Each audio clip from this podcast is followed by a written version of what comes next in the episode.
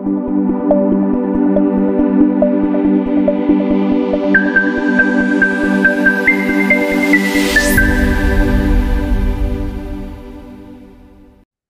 Nationalgetränk Perus, der Stolz des Landes. Ich muss nicht sagen, was es ist. Alle wissen, dass es Pisco ist.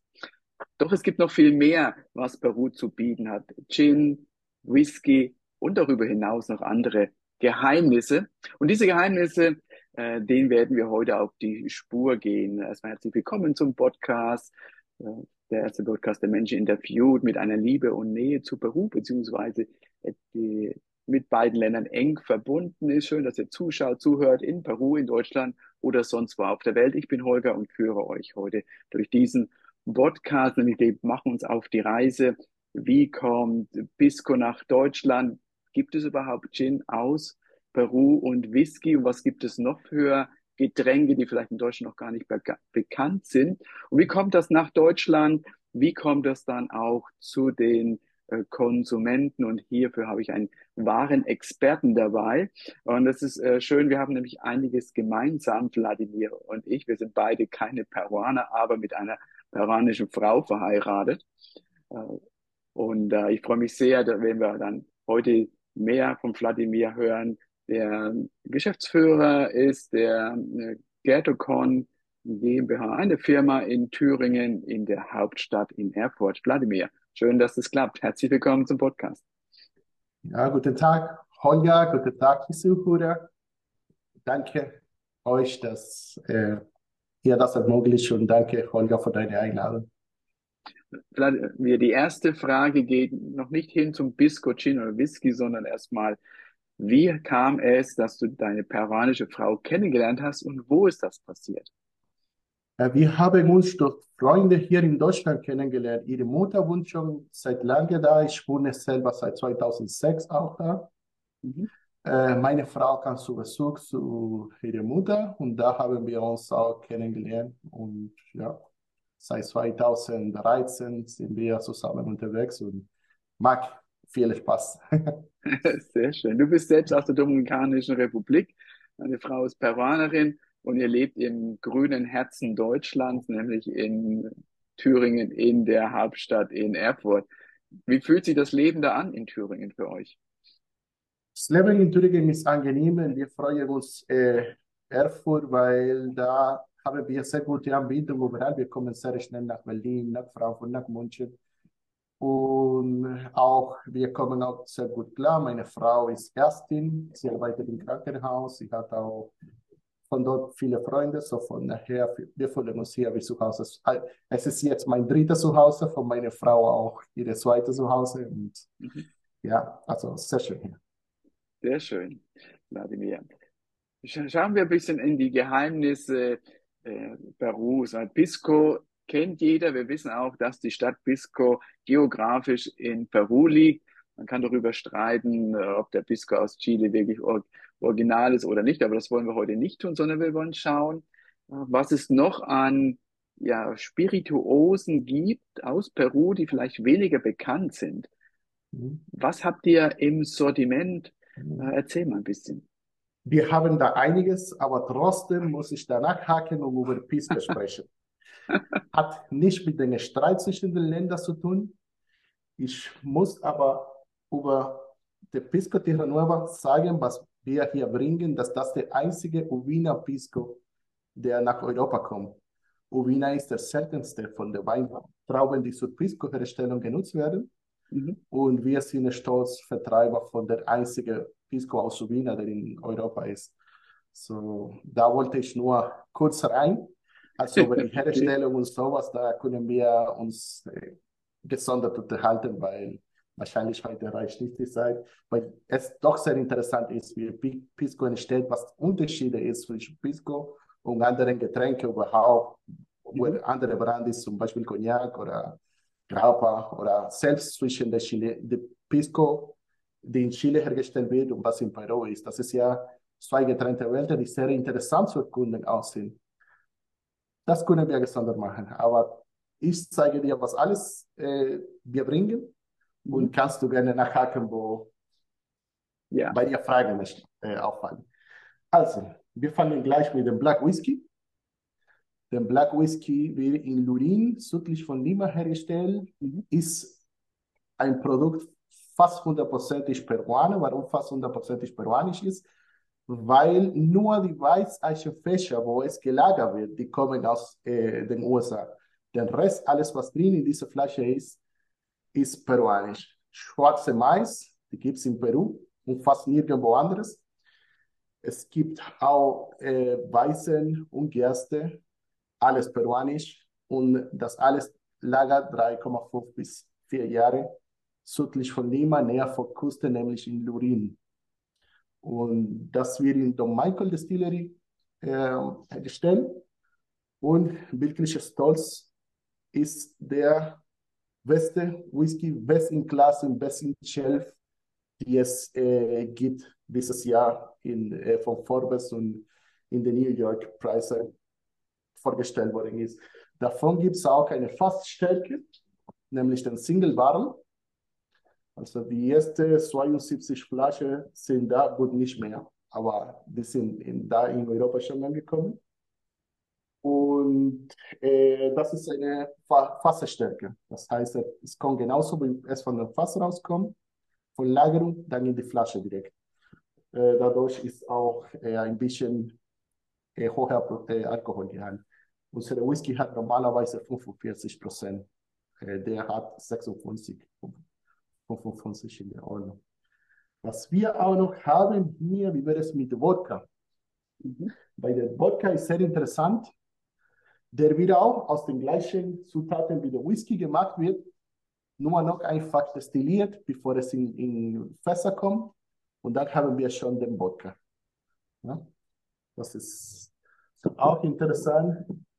Uh, was haben wir noch? Wir haben ein Whisky-Creme.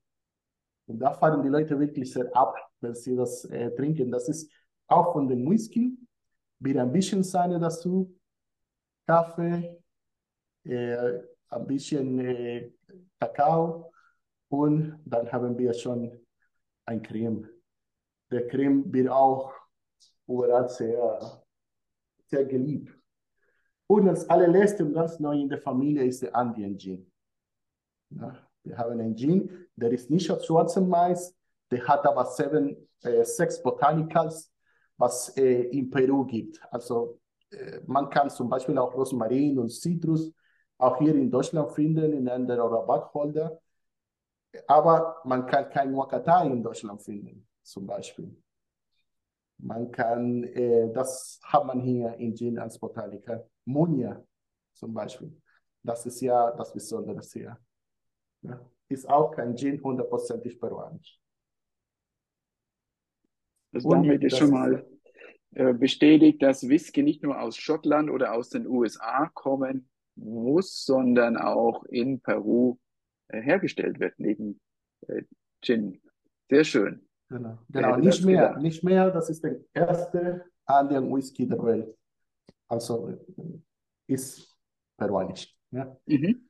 Ja, Sehr auch schön. ganz klein, auch, auch, ganz klein wollte ich sagen, wir haben auch ja. die kleinen Bitters, äh, die sind sozusagen Cocktailgewürze mhm. äh, in verschiedenen Gesch äh, Geschmacksrichtungen. Da haben wir auch Zitrus oder Orangen, haben wir auch Kakao, haben wir auch die Amazonian Bitters äh, von der Firma Ricanti.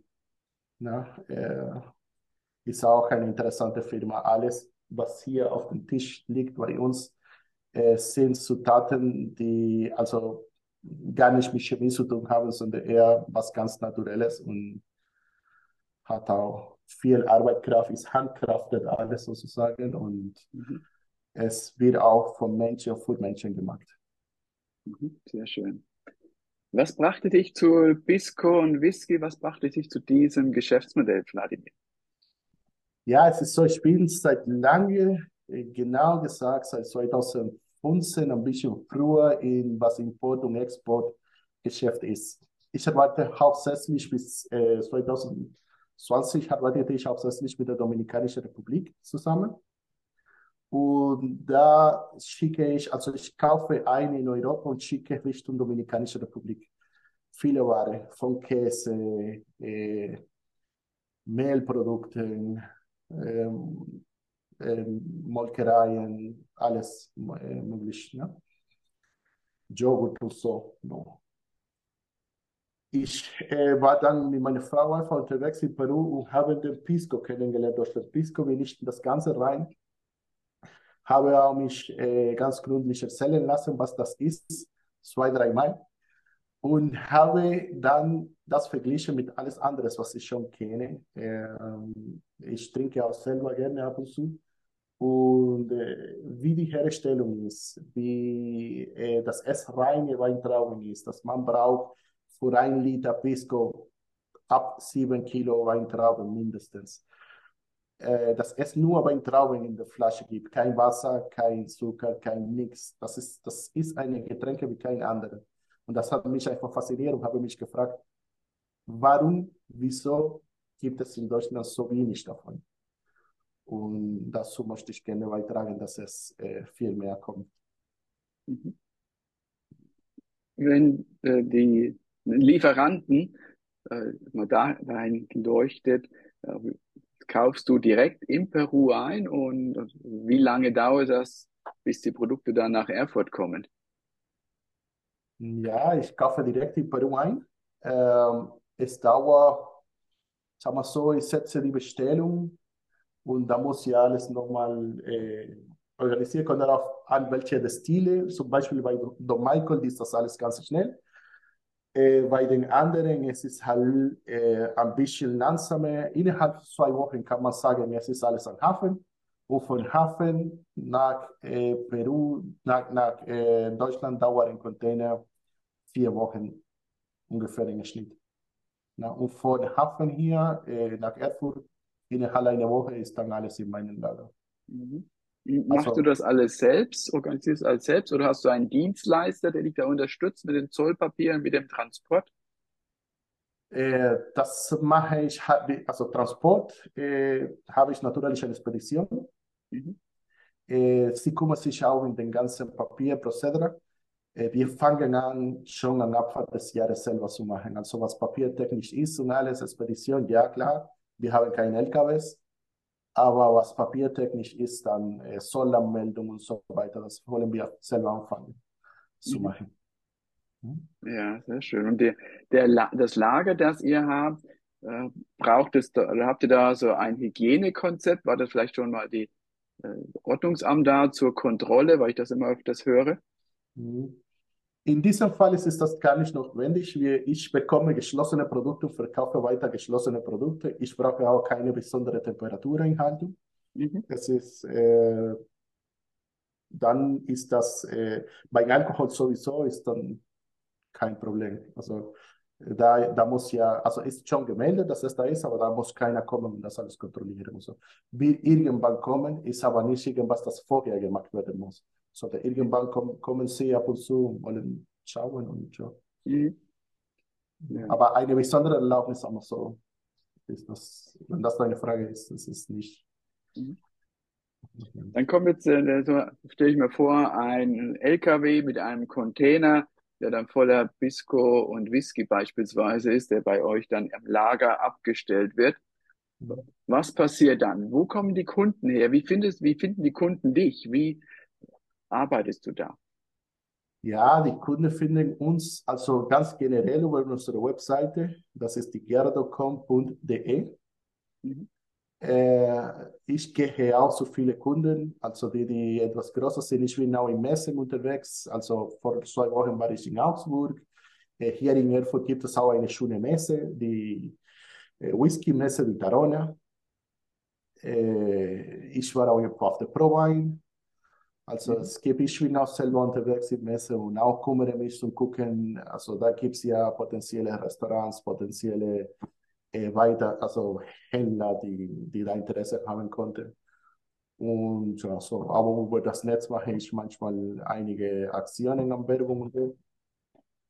Äh, wichtig ist, überall wo ich bin, rede ich über Peru mhm. und sage, wir haben ein bisschen was da, das vielleicht für jeder interessant sein kann. Und so funktioniert das. Mhm. Wer sind so die Kunden? Peruanische Restaurants, äh, Bars oder Hotels, Privatpersonen? Wie würdest du es einschätzen? Ich habe äh, für meine Produkte Besonderes, ich habe äh, leider nicht so viele peruanische Restaurants dabei. Mhm. Ich habe auch einiges, ja, aber die meisten sind dann deutsche Kunden. Also ich bin auch, meine Firma ist auch sehr orientiert äh, an den deutschen Markt. Mhm. Es gibt, ich, habe, ich habe auch Bestellungen mal von anderen Ländern, auch von Frankreich, äh, von Finnland habe ich Bestellungen bekommen. Also ich habe EU äh, e generell, aber hauptsächlich ist in Deutschland äh, sind die, äh, ich habe Hotel, Hotels auch dabei. Mhm aber hauptsächlich sind insbesondere die Whisky-Kenner, die Leute, die sich mit Whisky kennen oder ein Bar haben, die viel äh, Whisky und viel Neugier gibt, weil Pisco ist ja ein Produkt, die nur mit Neugier reinkommt, also da muss man aufwecken, ich habe mhm. das und, und, und, und. Also bei Whisky muss man nicht viel sagen, sagen wir so. Ah, ja. mhm. Das kennen die Leute viel. Interessant ist, dass das der erste Andean Whisky ist und dass es aus Peru kommt. Und ich sage, wenn auch das ich komme, ich sage nicht, ich komme, ich drücke dann nicht die Hände, ich drücke dann den Mais ein. Hier, pass auf, schau dir das mal. Und ich kann dir alles äh, sagen, was, wie viele Sachen können wir daraus machen.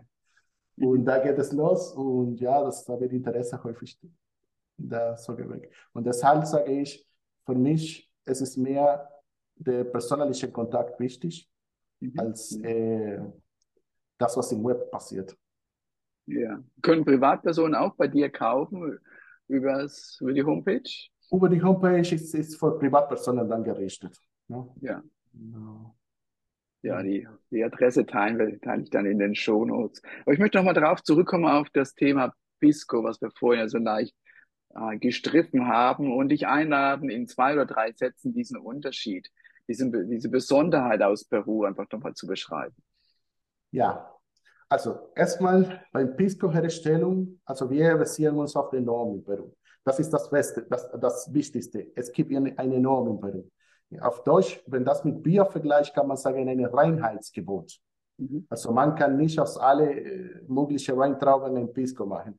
Man kann auch nicht überall ein Pisco machen. Das macht das schon was Besonderes. Man kann nur auf der Küste von Peru, es gibt vier, fünf äh, Regionen, von äh, Lima weiter, geht es weiter Richtung äh, Süden, dann äh, Ica, Moquegua, Tacna, Arequipa. Sind die fünf Regionen, woraus du Pisco überhaupt herstellen kannst. Und nur bis zu eine Höhe, also nicht ganz Lima, nicht ganz Arequipa, nur kommt in Frage, bis alles, was bis eine Höhe von 2000 Meter gemacht ist. Mhm. Das alles, und dass das so nah zur Küste ist gleichzeitig, das alles macht Einfluss auf den Produkt später. Es gibt auch acht verschiedene Weintrauben, äh, woraus man das äh, machen kann. Wie gesagt, wir haben die Wiener hier. Das ist äh, die Weintrauben, die äh, am besondersten ist, weil die nur in drei kleinen Regionen gibt. Äh, diese nahe zur Küste und gleichzeitig zum Beispiel in Lima-Region, die Berge, die da sind in der Cañete, ne? da wirken sich auf das Mikroklima, die da ist. Und wir haben ähm, jede, jede Region, jede äh, Weintraube hat verschiedene Deskriptoren. Zum Beispiel bei, äh, bei den Uvine kann man direkt manchmal etwas so schokoladisch erkennen, manchmal ähm, auch ein bisschen Oliven. Ne? Man würde denken, okay, bei einem Rum, bei einem Whisky kann man das alles nachträglich äh, verarbeiten, dass es so schmeckt. Bei der Pisco geht gar nicht. Du, hast, du darfst einmal destillieren und das, äh, nur, da kommt nur die Weintraube drin. Und Weintraubenmost, das ist der Unterschied zu Grappa auch noch wieder. Bei Grappa macht man das aus Tresta. Ja? Diese ganzen Regulierungen, die sind zum Beispiel in, gibt es in Chile nicht. Du kannst mhm. das erkennen, zum Beispiel, in den der größte Einkäufer von Pisco von Peru, der größte Wirtschaftspartner da, ist Chile, weil Chile kauft ganz schön viel Pisco bei Peru ein. Aber andersrum ist das nicht. Mhm. Es darf sich nicht, wenn es über die Grenze nach Chile geht, darf sich aber nicht Pisco nennen. Aber ist ja dann Pisco. Äh, das macht äh, jetzt technisch das Getränk anderes, aber wenn man die Flasche aufmacht, hier bei einem normalen peruanischen Pisco, man kennt viele ganz das ist äh, wirklich was ganz Besonderes. Also ich sage dir, ich bin auf Messe, ich bin unterwegs und egal was ich denn zeige, sie, sie, sie fahren, also die Kunden hier in Deutschland fahren sehr gut ab auf den Whisky, weil sie Mhm. Whisky kennen. Aber aus, wenn ich die Flasche aufmache von, von Pisco, das ist äh, die, allein den Geruch, Mhm. das ist schon sehr einladend. Also es ist, es ist echt eine, eine, Besonder, eine Besonderheit. Also diese ganze Reinheitgebot, das ist alles, das alles, was so streng wie die Norm ist, das ist, das haben sie richtig gemacht, die Brauer. Wirklich. Ja, sehr schönes Bild, was du auch zeichnest im Reinheitsgebot. Ich habe mir gerade vorgestellt, wenn in Deutschland es ein Gesetz gäbe, dass nur in fünf Bundesländern Bier gebraut werden dürfte, was das dann mit äh, für eine Auswirkung hätte. Aber das äh, Deutschland ist da anders, Reinheitsgebot schon ein paar Tage alt und schön, dass Peru auch sein Reinheitsgebot für den äh, Pisco hat.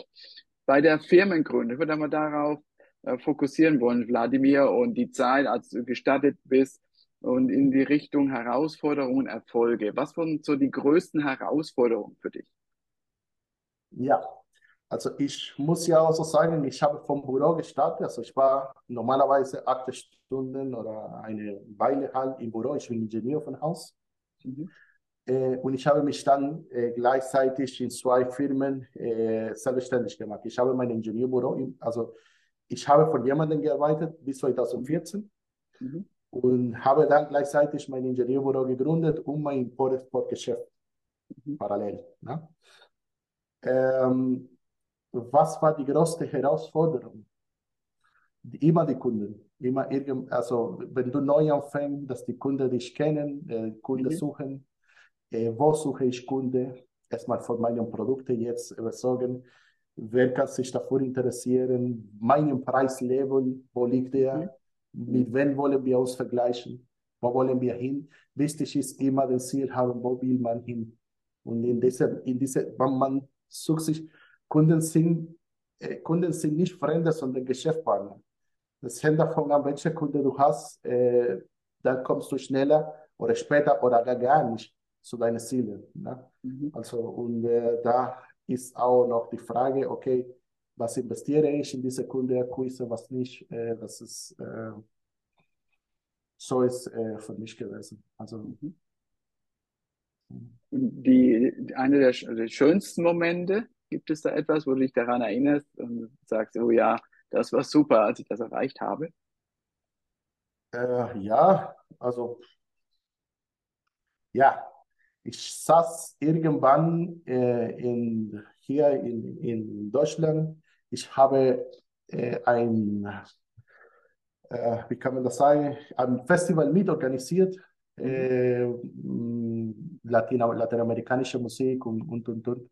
Und wir waren im Mitte einen Termin da und dann bekomme ich einen Anruf aus Paris. Und das war für mich sehr interessant, weil äh, jeder, der äh, Peru kennt, kennt auch Gaston Acurio. Mhm. Und der hat mich selber nicht angerufen, aber der hat oder hat zu tun mit einem Restaurant in Paris. Und wir durften da unsere Tierra Nueva aufstellen und äh, hatten einen ganz schönen Nachmittag da. Das Schöne ist, ich habe mich nicht dort gemeldet, sie haben sich bei uns gemeldet und das war sehr interessant. Ja, sehr schön, Vladimir, sehr schön. Wir kommen langsam zum Ende. Also ich habe verstanden, Bisco hat ein Reinheitsgebot, äh, fünf Regionen, fünf Departamentos. Dort, äh, nur, dort darf das angebaut, äh, nur das darf sich dann Bisco nennen, bis 2000 Meter auch hoch. Es gibt Gin, es gibt Whisky und Whisky ist ein Begriff, der in Deutschland, glaube ich, sehr gut bekannt ist, hatte ich es verstanden. Und es gibt natürlich auch noch den Wodka, glaube ich, auch ein Begriff, der in Deutschland äh, gut positioniert ist. Und äh, Pisco ja hier überzeugt der die Kraft des Duftes, den Interessenten das mit aufzunehmen. Sehr schön. So am Ende unseres Podcasts hast du noch einen Tipp für andere äh, Peruaner, die starten wollen mit einem eigenen Geschäft, vielleicht auch in einer ähnlichen Branche wie du. Hast du noch so einen äh, Geheimtipp, was es braucht, um erfolgreich zu sein, Wladimir? Äh, erstmal, auf jeden Fall muss man sich anpassen, wo man ist. Äh, hier in Deutschland ist es wichtig, alles korrekt und ähm, sagen wir so, in, in Ordnung zu machen. Genau, wenn man gegenüber den Kunden da ist, dass man auftritt mit genug Wissen da, äh, um ihnen was äh, nicht nur verkaufen zu können, sondern um ihnen auch helfen, zu guten Sachen zu unterscheiden. Mhm. Ähm, gerade diese Frage, Pisco ist aus Peru oder aus Chile, sowas kommt häufig. Ähm, äh, ja, äh, wichtig ist einfach eigen Selbstvorbereitung, Ordnung schaffen, klare Ziele und ein Plan. Mhm. Am besten so ein Canvas-Modell oder sowas. Ja. Das hilft schon am Anfang. Sehr schön. Ja. Herzlichen Dank, lieber Wladimir. Ja, liebe Zuschauer und Zuhörer, das war äh, das Interview mit einem Unternehmer, der das äh, als Herzstück Perus nach Deutschland bringt, Bisco und noch andere Überraschungen, so ähnlich wie wenn deutsches Bier äh, importiert wurde in einem Land. Und Wladimir verheiratet Peruanerin, wohnhaft in Erfurt im Herz Deutschlands äh, in, in Thüringen. Und wir haben gehört, wie es losgeht, nämlich einfach Kontakte aufzunehmen, das Produkt vorzustellen und zu lernen, wer sind eigentlich auch die Kunden, mit dem Business Model kann was zu arbeiten, ein Ziel zu haben und dann immer wieder Stück für Stück dem zu, zu nähern und zu hinterfragen, ob es der beste Weg ist und wenn es Widerstand gibt, dann einfach etwas anderes machen, um dort weiter voranzukommen. Nochmal, lieber Vladimir, ganz vielen Dank. Schön, dass wir bei dir Gast sein durften. Für alle, die das Video sehen in YouTube, äh, da gibt es die, ja, man, man kann die Flasche sehen. Ich kann sie schon fast den Duft äh, kommt schon fast durch die, durch das Video durch. Und für alle, die den Podcast hören, äh, auf Spotify oder iTunes, schaut euch, kommt doch mal rein in das Video, um Wladimir live dann zu erleben. Und er zeigt die eine oder andere Flasche auch dann. Und für alle natürlich in den Shownotes die Kontaktdaten von Wladimir, die mehr wollen und vielleicht auch ausprobieren, was sehr zu empfehlen ist. Ja, Vladimir, vielen Dank für deine Zeit und viele Grüße nach Erfurt. Ja, danke dir nochmal für die Einladung. Danke alle Zuschauer, dass ihr die Zeit genommen habt, uns äh, zu hören und besten Dank. Weiter. Ja. Frohes Schaffen. Ciao. Ciao.